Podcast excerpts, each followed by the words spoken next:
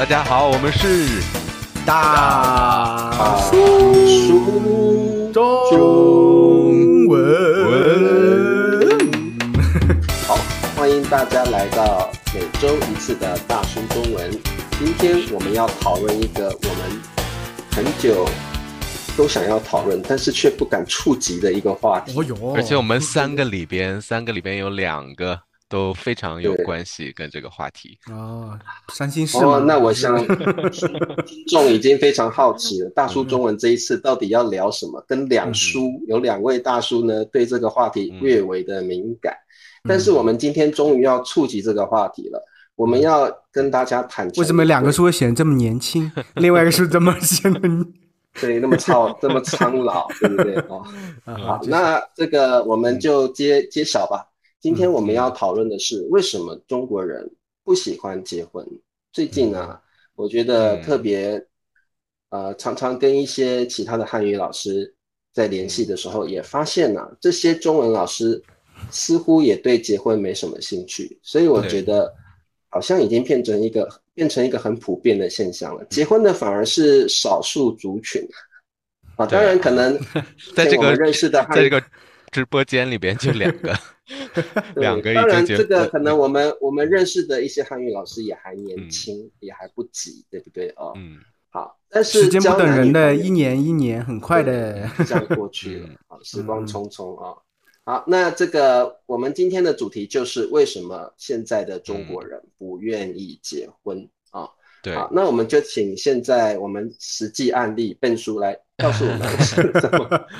为什么你是说从我的角度，还是从先从你的先从你个人的角度，然后再上升到整个宏观嗯 对，在宏观对嗯，我个人角度就是，我觉得我现在这个阶段属于事业追求是重心，所以我觉得就是我的那个事业还没稳定下来嘛，我肯定是想把这个呃先读完这个现在的这个对西汉语的这个专业，嗯，然后把大叔再弄得更好一些，然后自己的那个自媒体再弄一弄。就现在，我觉得我我的生活重心就是工作了，也没想谈感情。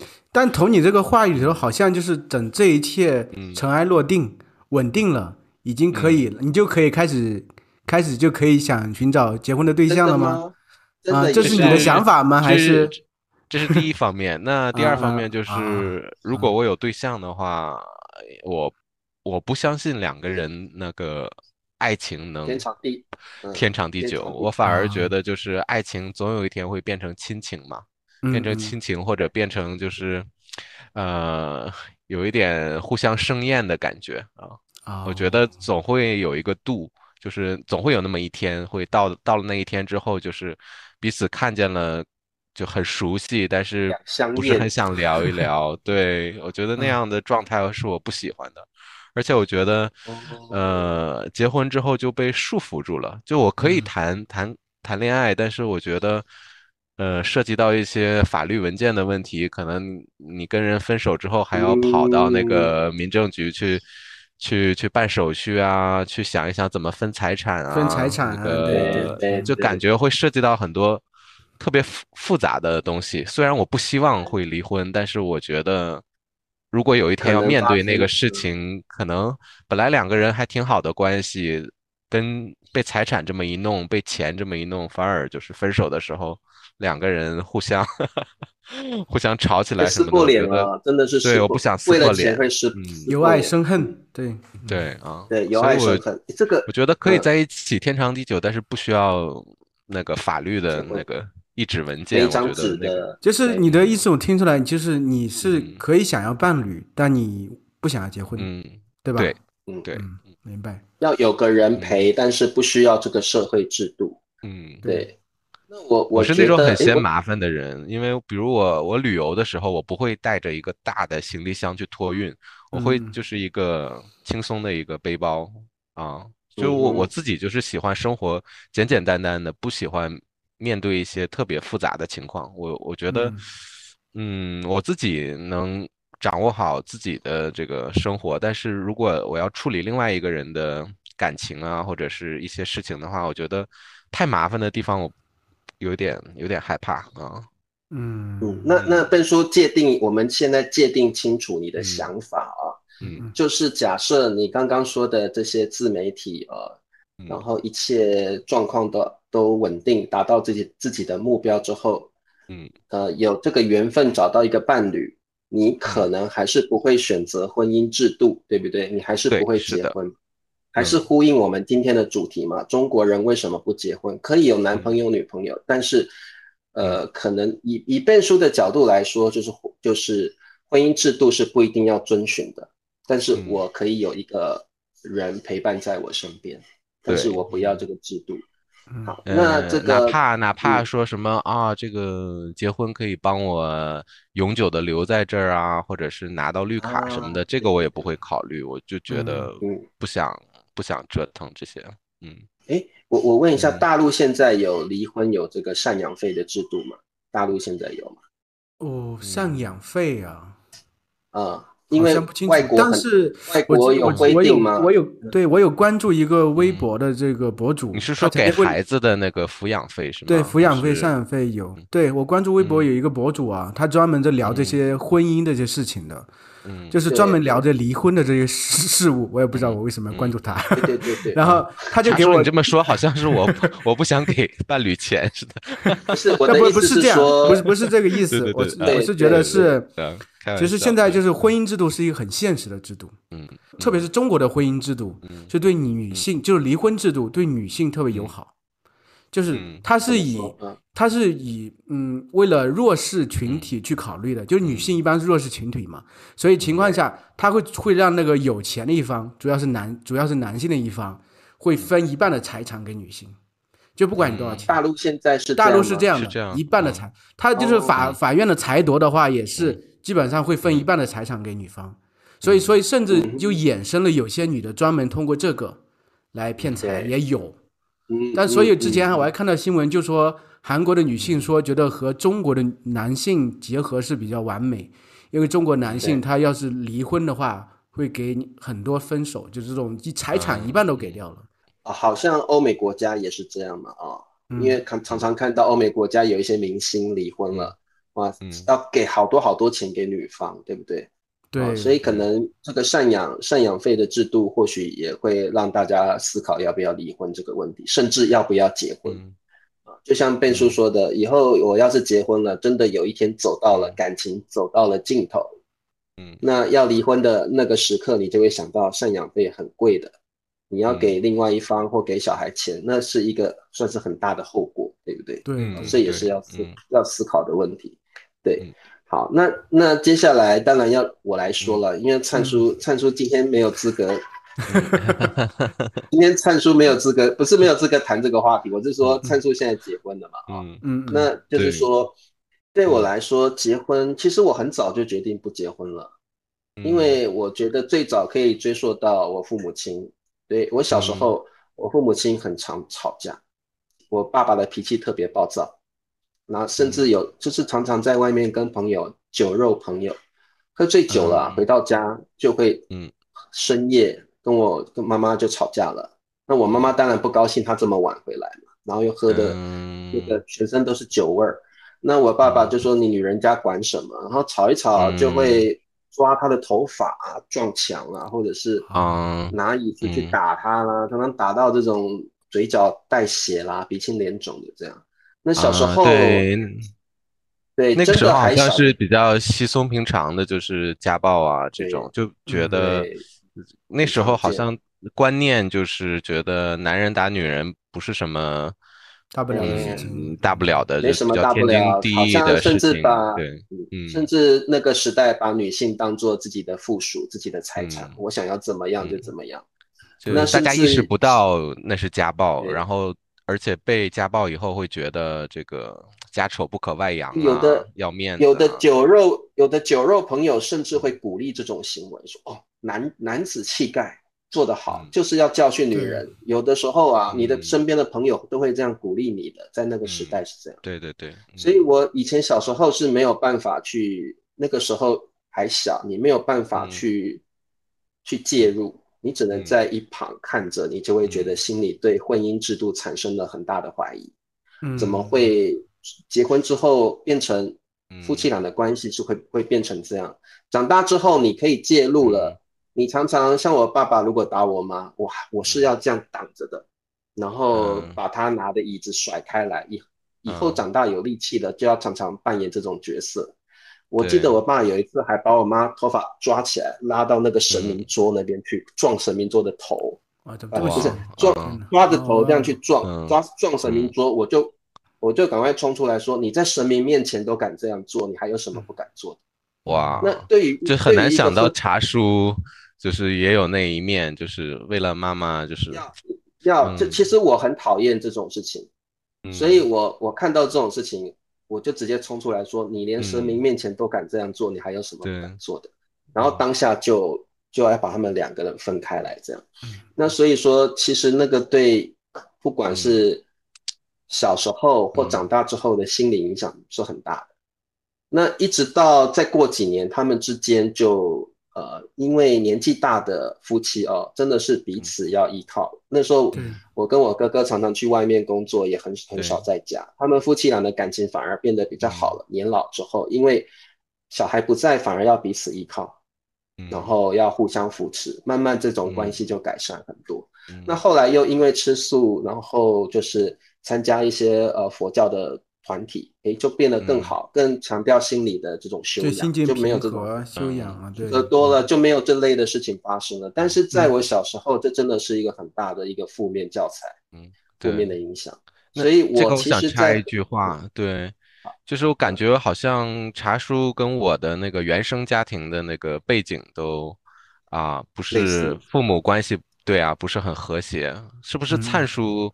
灿叔，你你父母就是关系特别好啊，然后所以你对他们对婚姻有一种憧憬，是不是？对啊，他们在你面前一直恩恩爱爱啊，就是很好的关系，就给你 给你一个 对对这种这种家庭的憧憬 啊，突然一种毛骨悚然的感觉。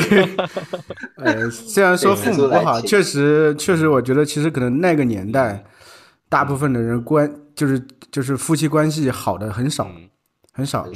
我父母也成天吵架，不过我我爸是那种不会打人的，他就是吵完之后最多就是摔门一走，嗯，就是最多冷暴力，就是我不会直接和你说。但是吵架的场景我也经历了很多很多。那再大一些的时候，可能甚至会劝劝架。我印象很深，就是有一次我劝成功了，我还说过一句话，说什么千错万错都是我的错，你们不要吵了。我会觉得就是是我引起的这个争吵，嗯，所以后面但是后面好像这一招也不管用了，我可能慢慢就是把自己抽离出来。我觉得特别是其实他们一直在吵，一直嗯一直会吵，但是可能慢慢我觉得我把自己抽离出来，我觉得反倒你们爱吵吵去和我没有关系，因为他们不会上升到就是打彼此，最多就摔家里的东西。对，所以我也不我也不会觉得就是家庭是家庭婚姻是一个特别幸福的事情。啊，那没有一个潜移 默化的影响，就是你万一找一个伴侣，然后你觉得，嗯，我会不会也重复我父母的老路，要天天忍受这么一个人跟他吵吵吵吵吵？像像我，我就会担心，所以我我对婚姻从来没有憧憬。所以灿叔，你你是怎么看待，比如说父母亲对你这方面的影响？对呀，嗯，我觉得怎么说？其实我对这种，嗯。我觉得是你觉得父母亲的影响不大？你觉得这这个这个方面，我觉得挺挺大的。我觉得挺大的，就是父母亲因为成天吵架，其实很多时候是这样。因为我爸是个比较闷的人，然后呢，因为我爸又是做生意，他肯定在外面比较多。吵完架之后他就出去了，他不会在家里撒野啊。然后我妈就会成天和我哭哭啼啼，从小就是这样，和我不断的诉苦，所以养成这么一个性格，就是我从小心就是比较软一点。我就会比较偏，就是偏软，很多事情性格上比较软弱，然后就面对其实面对就是伴侣之间的冲突啊等等，我会选择逃避，然后选择曲意逢成，选择消弭这种矛盾，这是我应对这些事情方式。所以当年才来西安的，因为我我就是大学不是谈了一个女朋友嘛，现在我老婆对吧？但是我本来毕业是准备回去了，我我们就断掉的，但是呢就是。我又是就感觉好像就坐不下特别这种这种什么心软。哎，就心软了，感觉好像会伤害别人的事情。嗯。虽然走了嗯，他会哭一哭，觉得好像还是想在一起。然后那个时候可能因为父母成天吵架，其实，在父母身边没有，而且他们对我的关心可能比较少一些。我是觉得嗯。自己感觉在他们心里不是特别重要。那个时候就想着，那就去远方吧，这是一种潜意识的行为，不是我深思熟虑之后的行为，潜意识的行为。就到就是到这边之后，其实我老婆的原生家庭也有很大问题，所以就是比如说啊他爸呀和他妈成天吵架，他爸是那种嗯就是吵架吵起来特别暴烈的那种，嗯所以全家人对面对他的情绪都是瑟瑟发抖的那种状态嗯。啊，啊。那你们两个怎么会选择结婚？就觉得啊就是一一直在这个在往前走嘛，就是我们我在来西安很之后很长一段时间，嗯就是觉得这个关系是很不正常的，嗯，就是甚至比如说有段时间我感觉自己都被 PUA 一样，就是这种一种感因为我自己很心软，我就会他嗯让我要求什么事情我去做，比如说他之前他的侄子出生了，他哥的孩子嘛，我老婆就是希望就是那个时候，呃，大学毕业之后，嗯，怎么说？为了讨好父母，从父母那得到一份爱，因为他有个哥哥，嗯。他其实他从小有这种方面方面的想得到爱得不到这种状态，所以他就会拼命的想去讨好父母，去满足父母的一切要求。这个时候他就把我我要把我也卷进去了，然后我又不会我又不会拒绝，我又不知道怎么拒绝。比如说周末的时候，我甚至有很长一段时间，可能半年吧，每个周末我们不出去玩，回去帮他妈看孩子。你可能想象到吧？二十几岁的一个男的，我做这种事情，就是我好像就是很难做出做这种决断的事情。所以那段时间，那个时间段，我们是很痛苦的。我觉得我是很痛苦的。嗯但是后面就是我老婆后来她自己也很痛苦，她的原生家庭带给她，以前是上学的时候没有感受到，回来之后感受到她的整个就是精神其实也特别痛苦，因为感受到很强烈。后来是因为她到有一个班是到陕北去上班了，陕北比较远嘛，坐车都要六七个小时，她离开了自己这个环境，她其实慢慢的心抽离出来这种状态。然后，但是我和他之间关系反倒因为离得远了，嗯。也慢慢的其实会若即若离，有时候嗯。会那种那种积压的状状态会慢慢消弭掉一些，但是同时呢，嗯。其实心也会离得远一些。那个时候，其实我和我们公司的一个女的，就是有种暧昧的关系，就是但是但是蔡叔，你说的这些都是让我感觉你是朝婚姻的反方向在走。对，对啊是的，啊。是的，是的，就是因为这个，就是那个时候好像就因为已经碰触碰到一个很大的危机了，就是我的心不在我老婆身上，而且我觉得她的家庭不正常，所以那个时候我就想找一个和她完全不一样的状态，和那个同事可能你想啊要，你甚至想要准备找另外一个人来取代，我就是想要这样找这么这种被控制或者是这么不圆满的状态，我要把它给取代掉。对我有这种状态，嗯但是呢，我老婆呢精神状态也不是很好，身体也不是很健康，我一审就是没法硬下心来就做这个事情，于心不忍做这个事情。嗯。后来就是有一次，她就发现我这个有和别人嗯暧昧的状态之后，但是我当时也就和她坦白了。嗯。后来就是我老婆也很痛苦，但是她开始反思，因为她有有很很长一段时间，她就是她虽然就是受他爸妈就是他他爸的影响很大，对他爸的那个战战兢兢，但他同时继承了他爸的这种方式。人会这样的嗯，你越讨厌父母的这种方式，你自己越会不自觉的沿用这种方式。嗯。所以他爸是这样对待他妈、他家人，他有时候对我是这样，就是充满了这种苛责、批评，让我是你这个很不舒服渣男，不是不是不只是渣男，不是那个时候不是，这种，就前面日常生日常生活中的点滴很多很多嗯。对，对，但后来我老婆在一个离父母比较远的地方，离我比较远的地方，她是一个很会反思的人。从那个时候，她对或者说她跳出了这个，跳出了自己，真的就感觉好像跳出自己，在一个另外一个角度看自己和我们的关系。嗯嗯，对，自我他那个时候审视，对，真正他那个时候真正和我说，就说好像我这这么多年亏待了你，我的方式让你很痛苦。就那个时候感觉突然心里这种感觉突然释放了。释放了啊，对，那个时候才感觉好像，其实我们两个人最初在一起，是因为我嗯们有共同的兴趣爱好，就是我们有很多很贴合的东西。在大学的时候呀，我给他听的那种音乐，只有他能欣赏。所以我是比较去寻找知己的人。所以潜意识中我会觉得，可能当时回老家之后，为什么要来西安，就是觉得知己难得。虽然后面很痛苦等等，我觉得不放弃。所以后来因为通过他调整之后，我们感觉感情又回温了。但是呢，面对结婚这个事情，我是觉得是这样，就是好像已经走到那一步了，应该要去做了。既然已经两个人在一起这么久了，水到渠成了，水到渠成，应该去做这么一个事情。那个时候没有对婚姻有一个很恐恐惧的事情。没有想有没有这个家庭的压力，就是就是说，哎，你们都在一起那么久了，就结了吧？这样有没有？就刚好可能是刚好那段时间感情回温了，觉得我也欠这个姑娘一个交代，会有那个时候会这样想，这么多年了，也不应该辜负人家。对，因为那个时候要是之前的话，我是不会这样想。但那个之后会觉得，呃，反正感情也变好了，其实也在一起不容易，觉得应该是要开始做自然而然的对进入下一个阶段了。对，但是其实我发现，就是婚姻这个事情，确实还会面对很多很多东西。所以你的想法就是婚姻是一个感情的升华，对吗？那个时候是，但是我后来就发现，就是婚姻这个事情啊，就是很复杂，你会涉及很多很多方面。为什么现在人不愿意结婚的原因，就是因为怎么说？以前人哈结婚的状态是为什么？很多时候很年轻就结婚了，对吧？见个几面就结婚了。就是瞬间被外表吸引了，很容易就头脑一热就结婚了。现在人其实要我们成为男女朋友同居，我们会生活一段很长时间，这段时间让你体会到其实是婚姻中最不堪的东西。嗯，这个时间会把人劝退。原来在一起两个人在一起的关系是要这么琐碎，这么痛苦，那我为什么还要让自己进入那一个制度里头，让自己更为痛苦呢？所以现在人有这个选择，我觉得是这个原因。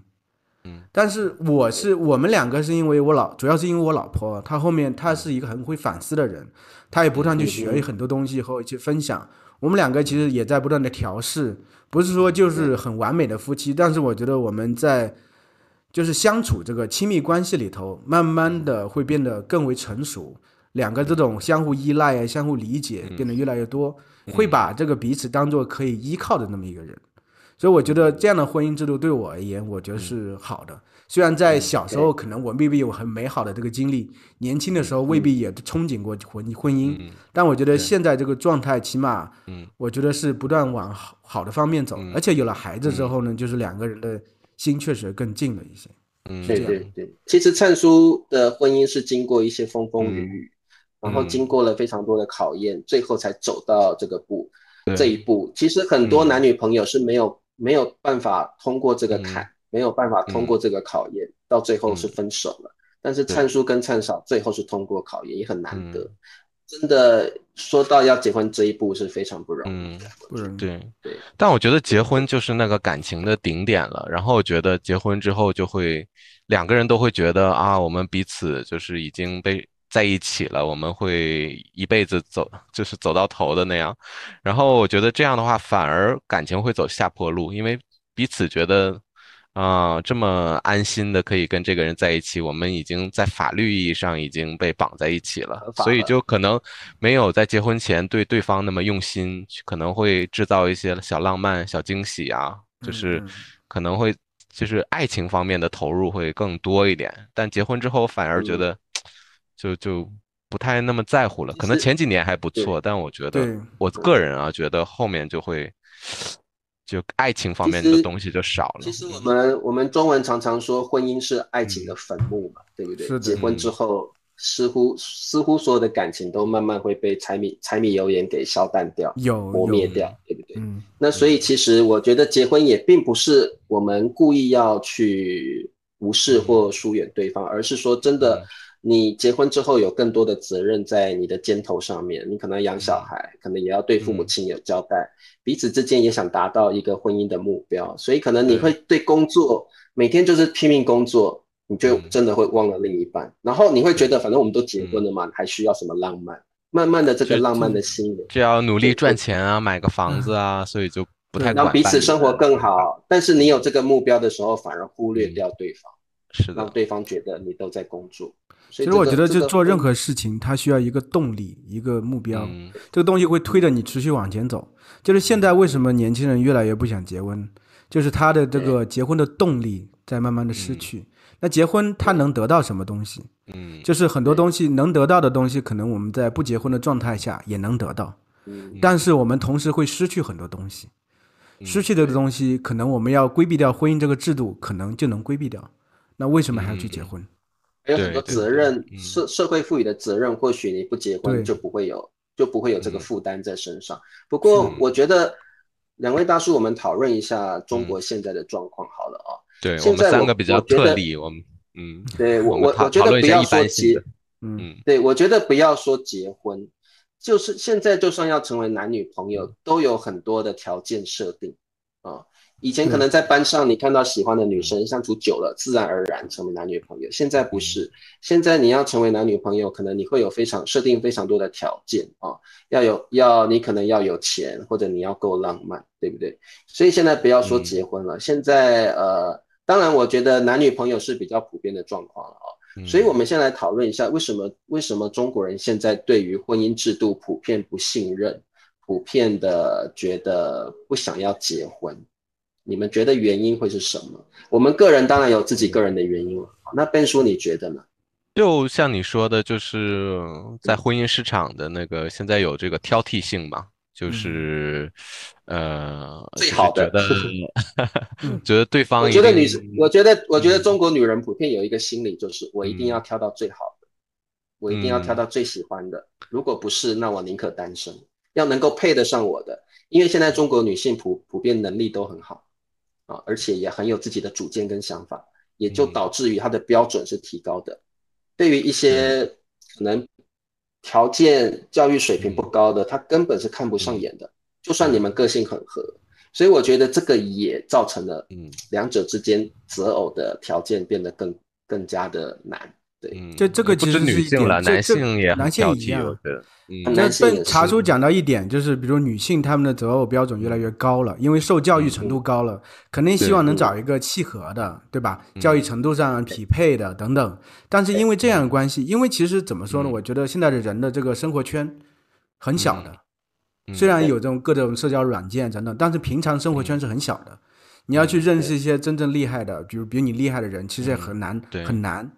这个时候你会发现，就是可能女性是在中间这个层次，她底下那些人看不上，但是上面那些更厉害的男性呢，他们又看不上这层女的。他们可能会，对他们又会找可能更年轻的女的，嗯。他们这些人中间的人就会慢慢年纪增长嘛，这个是一个很现实的问题，嗯。所以这是一个这个问题也会导致很多人不愿意结婚，不没法结哦。婚，我也觉得是这对。样。我觉得也是，就是嗯，就是现在这个物质条件基本上就是对温不存在这种温饱问题了。是的，就原来大家就觉得啊，两个人在一起过日子，能够那个互相照顾，然后有饭吃，好好的活下去就可以。那现在的话，个找一个脚找一个脚踏实地的老公，愿意赚钱让我生活。以前都是这样，我只要老实，嗯长相怎么样，啊、嗯能力也不要很好，你只要肯肯做，吃苦耐劳，我就我就选你了。对，然后现在有精神方面的需求了，就是可能会会想，就是那个在在找对象的标准的时候，可能会细化一些，比如说我们有差不多的这个金钱观，或者嗯差不多的这个价值观，或者是我们有很多共同的爱好啊，或者是这个呃这个双方的家庭啊，父母在一起也比较嗯契合，就考虑的东西会越来越细啊。然后可能某一方面，有有的人还要考虑星座什么的，我觉得可能 星座对呀、对，嗯。所以就觉得现在就是这个标准五花八门，就大家一定要，就很多人就觉得每一个要求都要满足之后才是我我最理想的伴侣。就我觉所得，以，对对所以这个。嗯。这个导致像刚刚参叔说的，每个人的嗯。生活圈都局限于自己的可能工作环境或呃嗯邻居之类的哦，或朋友圈而已。所以，但是我们现在因为有社交媒体，已经克服了这一点。很多人可以通过像 Instagram 或 Facebook，甚至有一些交友软件去认识更多的人，甚至你可以开直播间，然后就会认识更多的人。像佩佩老师不就是通过抖音认识她的男朋友，在美国的男朋友，嗯嗯，所以这个东西就变得让这个嗯。结婚这个事情变得更复杂了。因为其实或许你接触的对象跟你文化上有非常大的对，我也同意，因为嗯那这样其实也也有坏处，就是说，虽然你这样你认识一个人的成本，你获得那个性的成本，对，就变得非常的低了。有时候可能觉得婚姻是一个，以前觉得婚姻是一个打开那个性生活的一个大门。对啊，是的。那现在你通过以前是一个动力，以前是一个动力啊，是的，嗯。那现在你交友软件也很容易。对，等等，你们现在谈的那个。我我刚刚以为信是信赖的信，你们说的是 就是性爱的信啊，我以为是信任的信了，不是信任的信。我想说，哎，怎么突然变成 sex 去了？哦，原来是你们的。所以你们的意思是说，对，在以前我同意，以前是不能够大家婚前同居是不可能的，很少，别人会觉得你三分半熟的，真的是。或者是婚前性行为，在以前的中国。更是一个比较不常见的状况，甚至是禁忌。但是在现代的社会，这个已经很普遍了。只是说，的确对以前的人来说，婚姻是一个要得到彼此身体的一个一个重要的途径，就是最后目标嘛。啊，的确是这样。是的。但是现在不存在这个问题了，也导致大家不是那么呃，就是一定要通过结婚的手段得到对方的身体这样。所以我觉得这，我觉得。嗯，真的对，至少对男人来说，这个是一个男人不结婚可能一个很重要的原因。因为你结婚了，只能跟一个人啪啪啪了。还有其他对，其实我说到这点，就是男男人的话，可能主要是为了性；女人的话，在以前以前那个状态，其实你想想看，以前的时候，很多女的结婚就在家相夫教子，就是通过通过对通过结婚之后，她有一个完整的家庭，她有经济收入。在以前那个状态下，很多女人她是没有经济收入的，而且在家靠父母，对对，她有一个依靠。但现在像你说，越来越多的女性都是独立女性，她自己可以赚钱，她这方面的动力她也降低了，她觉得没有必要委屈自己了。对，所以其实以现代来说，我们不能都怪罪于人，嗯，上面哦，还有时代的演变、观念的演变，还有呃整个社会的变迁，都在影响着我们。让我们觉得婚姻制度并非是一个必要的行为。以前我们甚至中国传统会觉得说：“哎呀，不孝有三，无后为大。你们怎么可以不一？为什么不结婚？一定要结婚，要有小孩，一定要传宗接代。”那现在的父母亲慢慢这个观念也比较消淡了。对，对于传统中国人来说，传宗接代是一个绝对绝对最重要最重要的孝顺的一个行为。你一定要帮我留后，让我们这个家族延续下下去。那现在其实这样的想法也慢慢消散很多。对，现在感觉这些这种传宗接代一代一代传下去这种念头，大家都变淡了。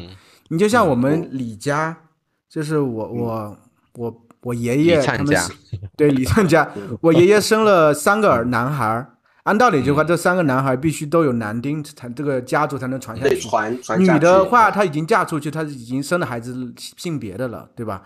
但是呢，像我就是我我爸生了我。我伯伯，我伯伯生了一个儿子，我小叔生了个女儿，所以我小叔那一只他就没了，对吧？我伯伯，我伯伯生了我哥哥，就是我表哥，但是我我堂哥，我堂哥生了三个都是女儿，女儿，所以他他那只也没了。到我这里，我还有一个儿子，对吧？我还能再传一传。那以后比如说，我就断了。对，到 要是我我儿子以后他也。男对啊，男的，就是很多人都要是在以前，但是要在以前的话，已经你们这种行为在以前会被骂死。对的，你们，你们你们两个这种行为在，我我还有呢，我有呢，我有呢。啊，对，灿叔不会。我的意思是说，如果为什么以前这个以前中国的这个家庭就是这样，嗯。嗯，女儿女儿女儿一直生的都是女儿，生了八个还是女儿，一定要生出一个孩子来，所以那一家生了九个十个，最后一个终于生个男的。所以以前常常会就是为了传宗接代，不管怎么样，甚至啊，以前还听过什么新闻，想说女有的女儿生出来女儿太多不要的，这个也有。对，所以说观念在发生跟变化。我爷爷到我这边就绝后了啊。对，然后但还好，就是我爷爷还有两个兄弟，所以他们可能那那两个分支还有。但不是啊，你要是后面生的话，你这不是还继续延？你要生的男孩。你又不是说以后没有孩子？我我没有这个需求啊，因为我嗯，我觉得这个养孩子压力太大了。还有就是我们以前真的有的人不孕嘛，或者是没有办法生孩子，也会用领养的方式来解决这个问题。对，会领养干干儿子嘛，哈，会嗯，对，领养养子嘛，让自己这个家族延续下去。你像对，还像有这种就我爸爸是把自己的这嗯。这个孩孩子送给旁支的亲戚，让他啊那一对对对支不会对对对断掉的这种嗯也有。对哎，对，这个这个在我爸爸那个时代还有，不过现在这个社会比较少这样做了，嗯因为传宗接代不一定是必要的行为。嗯。但是在我爸爸那个年代，曾经还有发生过这种事情，就是可能这个家庭的男丁比较多，另外、嗯另外一个亲戚家庭里都是女的，我就把我的儿子过给他过继了，过继对过继过对去给他，嗯那就冠他的姓或什么的方式、嗯啊，就是让他有传宗接代的这个继续的可能。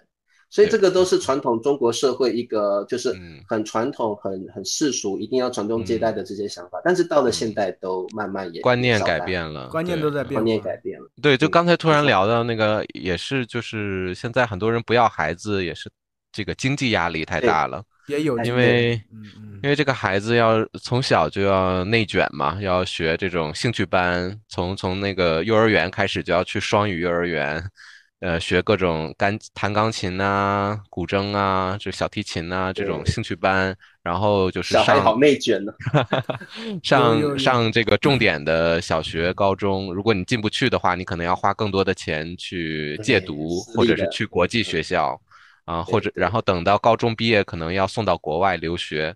那在美国学费，还有我觉得在英国也是，每年就是二十万吧，我觉得至少要。嗯，啊，对所以现在为什么国家中国的政府出嗯台这个双减政策，他就是想在一定程度上去处理这个问题。因为。因为你像像你说笨叔说那些兴趣班还好，我觉得那些还好。之前很嗯之前很长一段时间很疯狂的是那种课外补习的，他补的是课内的知识，课就是把一些名师全部挖到去上课外，你就嗯必须孩子必须上这些课，你才能跟得上。嗯，对。对然后那个时候导致就是所有人必须去不断去疯狂的卷这些东西，嗯，再让一些年轻人在看到这个还生什么孩子，太累了吧，对自己生活都过不好，还生什么孩子？关键是你花了这么多钱，得到这么好的教育之后，你毕业了还不一定能找到工作，或者你找工作每个月就赚那么一点点，就感觉 就是你把很多钱几几十万投入进去之后去，孩子培养出来之后，可能一个月工资几千块钱，孩子又回来啃老，就对啊，对你你已经投入这么多，然后你未来还要现在我觉得现在大家不结婚，真的嗯。看太多这种例子了。是的嗯。就是小孩子小的时候花了多少教育费进去培养这个孩子，但是这个孩子可能未必喜欢，他可能也未必会嗯。出人头地，真的会读到班上前几名，都还不一定。那等到他毕业之后，去花了这么多教育费去国嗯。外留学，发现回来了还找不到工作，啃老，然后你会发现你还要买他的房子，你还要帮他给他钱让他租房子。这，这一切是为了什么？你到最后还居然还要，就是希望他不要说出人头地了，找到一份安定的工作、稳定的工作嗯。罢了。对，养活自己都做不不到。到啊，对，那都做不到。还有就是，如果这个孩子很聪明，还要怕他聪明过头了，培养他培养到可能，嗯。我看到很多这种很嗯。聪明的人，最后还是啃老嗯，回来啃老，嗯还有甚至有一些心理啊问题，当和尚的优秀啊，太优秀了，有心理问题的也嗯。有。是，所以这种也有啊，嗯是这种的，嗯，对，所以这种东西就是其实社会嗯。也给很孩子很大的压力。那嗯同时间，我们父母因为社会的期待，也给孩子很大的压力。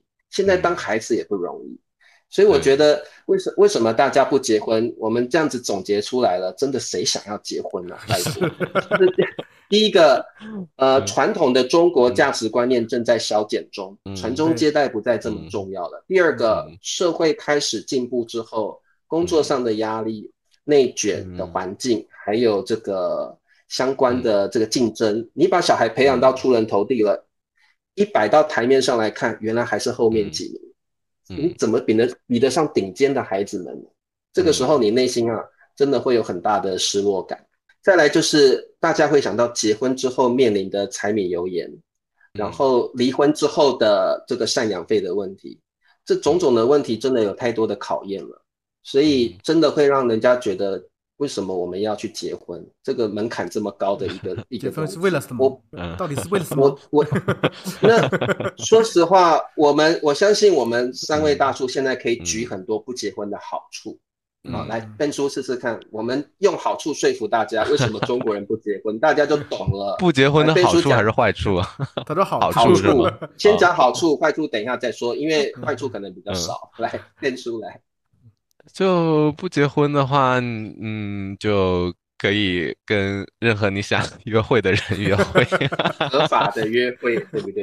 还可以直播的时候给小姐姐打赏哦。笨叔做过这事，还可以 渣男出来了，小姐姐，对对对，就是还有呢，就是你你不需要一直跟那个就是对方的家人呐，因为是两个家庭的结合嘛，你肯定要去跟你的岳父岳母去说一些哄他们高兴啊，或者去看他们啊。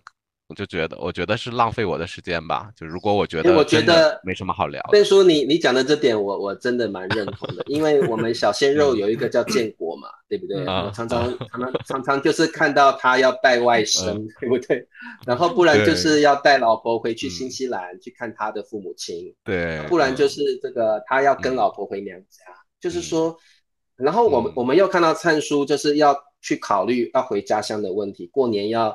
这个长途跋涉，去谁家呀？那么久的车子要去要回娘家吗？要去老家吗？然后待多久？又不能让老婆太累，因为这么大家子的人，这样煮东西很辛苦什么的。对，要考虑的事情这么多，嗯，要考虑太太的心情，也要考虑自己原生家庭的心情，还要考虑娘家的心情。可能我就想去有假期想去出国旅游玩儿，那我现在就要考虑，不行，我我得去这个。对方家里看一看，对，或者是我想出国玩，那我老婆怎么想？我要考虑她吧，对不对？对啊，然后我的小孩能不能够，能不能能够带小孩去？不能，我还要把小孩呃，可能托给托给这个家那个别的地方的亲人，对不对？对，真的有了孩子之后，就是就没有你了，对，没有你自己了，对对，你要牺牲牺牲自我。你要灿叔一会儿要让你说好处的，说那个结婚的好处的。好，我们两个 跟我们站队了是吗？我不是，对对对。好，你们对，所以这个变书好处就是变书讲的好处就非常有吸引力了。嗯，我我个人觉得不结婚的好处真的就是有更多跟自己相处的时间。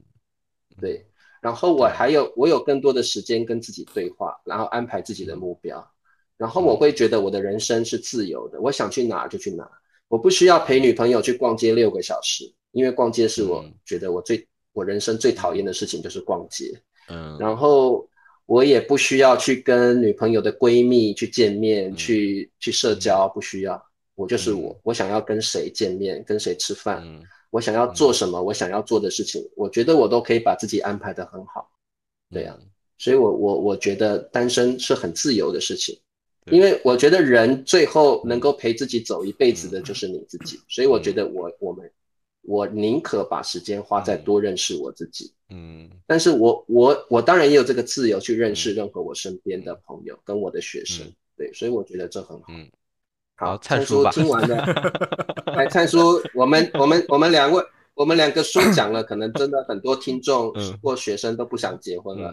来，这个灿叔，你鼓励一下想要结婚的。对啊，这个对你得鼓励一下。你看刚才讲到我们对婚姻有憧憬，我们目前我跟 Ben 叔对婚姻是没有憧憬的。你是要把我们拉回来？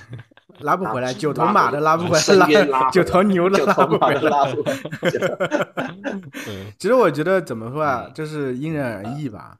就是我可能当时也是懵懵懂懂，就觉得到一个时间段就觉得应该进入这个状态，在婚姻婚姻当中也磕磕绊绊啊，琐碎的事情也很多。你是后悔了吗？这不是倒没后悔。你怎么感觉在忏悔啊？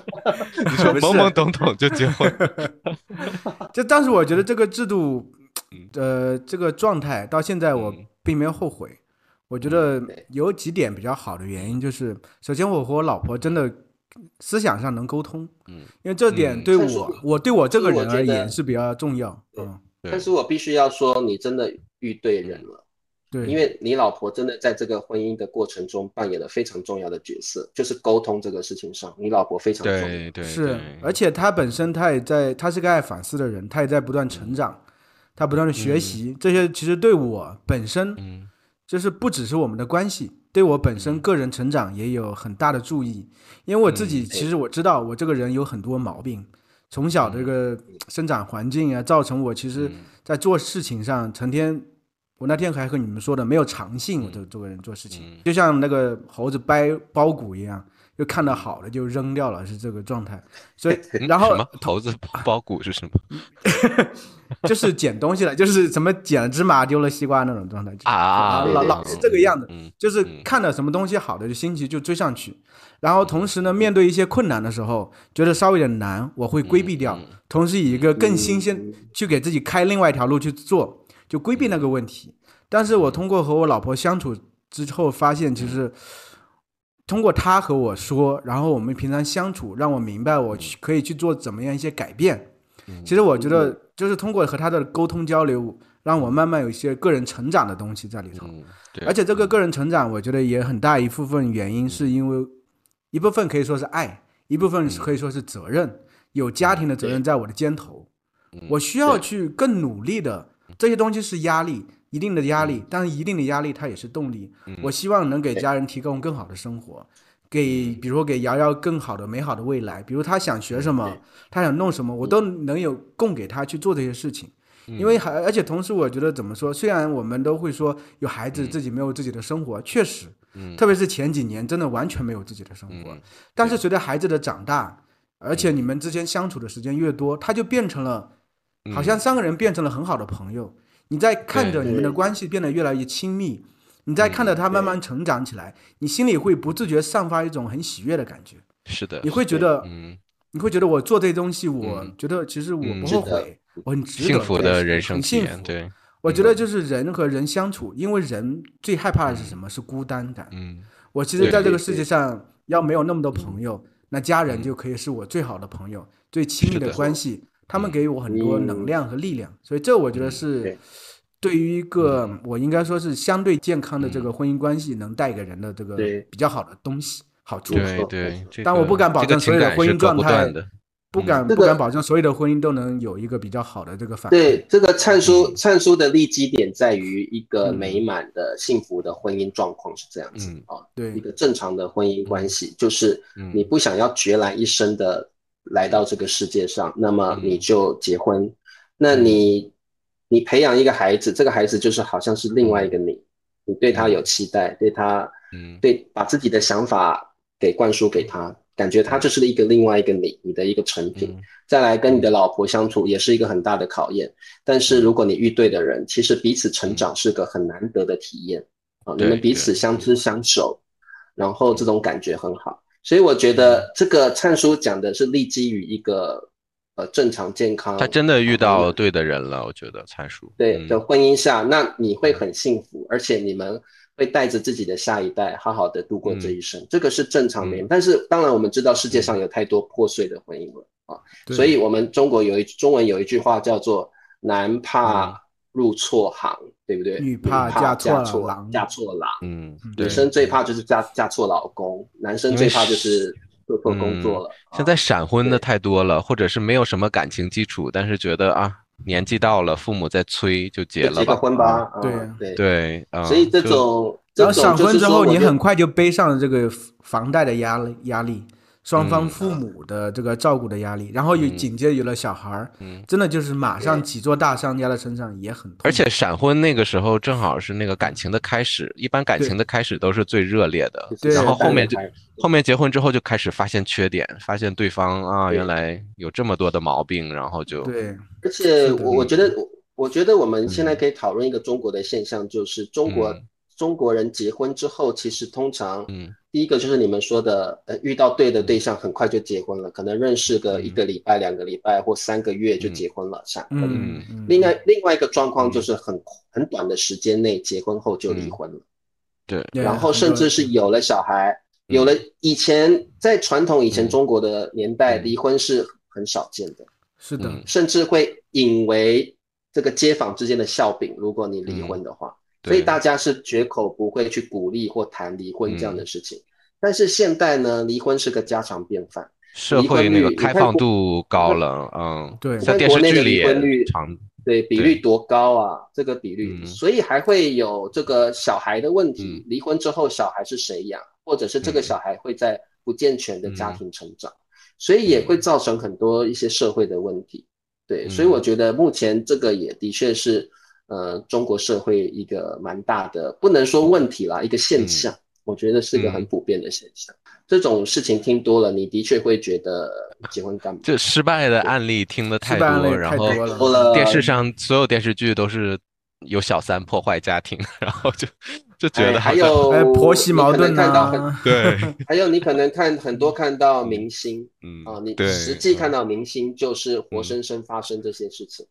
对，然后你就久而久之就失望了，对婚姻真的，嗯，对，就是没有这么美好，就感觉好像之前宣传的很美好的东西，最后都是一地鸡毛，对吧？很多艺很多艺人不在乎钱的，社会地位也高的，似乎也没有办法保有美满的婚姻，然后就会让你觉得婚姻好不好，似乎跟钱跟钱还有地位并没有绝对的没有关系，嗯，会让你更谨慎在结婚这件事情上面，对，嗯。